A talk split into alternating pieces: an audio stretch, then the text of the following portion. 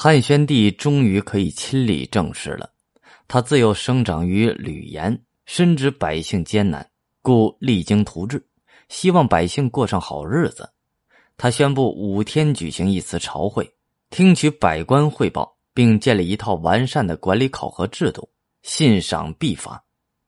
为了能广泛听取民意，打开言路，他允许吏民给皇上上封事，而所谓封事，就是将上呈皇帝的奏章装在皂囊之中。封缄其口，以免内容泄露。最初规定，利民上封事必须一式两份，其中一份标上“副”字，即为副封。领尚书者先打开副封，如果认为内容不足取，可以直接退掉，不呈给皇帝。这样，封事能否呈给皇上，实际上是由领尚书的权臣决定的。这位权臣弄权干政提供了条件。后来。在御史大夫魏相的建议之下，宣帝废除了复封制，解决了权臣拥蔽言路的问题。宣帝认为，政治的关键在于历史，吏不清廉公平，政治就会腐败；而历史的关键在于地方官。他经常对大臣们说道：“庶民所以安其田里而亡叹息仇恨之心者，正平宋礼也。与我共此者。”其为粮二千担乎？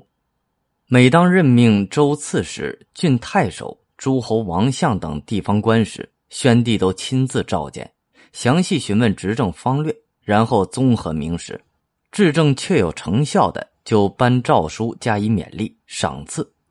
朝官需要增补之时，依次从这些人中递补；若有名实不符的，则予以处罚。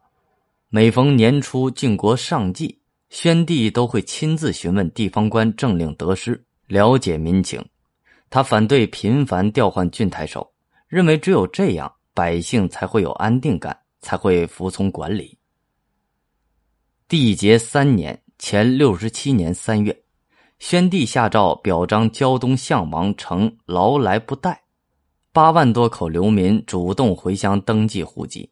表彰的目的显然是向天下宣誓。要大力推行循吏政治，《汉书》中有一篇《循吏传》。所谓循吏，唐代注释大家严师古解释说道：“循顺也，上顺公法，下顺人情也，也就是世人所说的好官。”《循吏传》共收了六个人的传，其中五人是宣帝时官，即王成、黄霸、朱毅、公遂、郑弘。赵信臣，从这些巡吏的事迹来看，主要是重视民生，大力推行教化，鼓励农桑。例如，公遂任渤海郡太守时，为了扭转当地的奢靡之风，规定每人必须种一棵榆树、一百根韭、五十根葱、一畦韭菜，每家养两头母猪、五只鸡。见到有人佩戴刀剑，就质问他：为何带牛配毒？让他卖了刀剑买牛，牛犊。虽然当时就有人说这些循吏的政绩中有虚假成分，但总体上说，宣帝时的吏治在西汉乃至整个中国历史上都是值得称道的。故《循吏传序》说道：“汉室良吏，于世为盛。”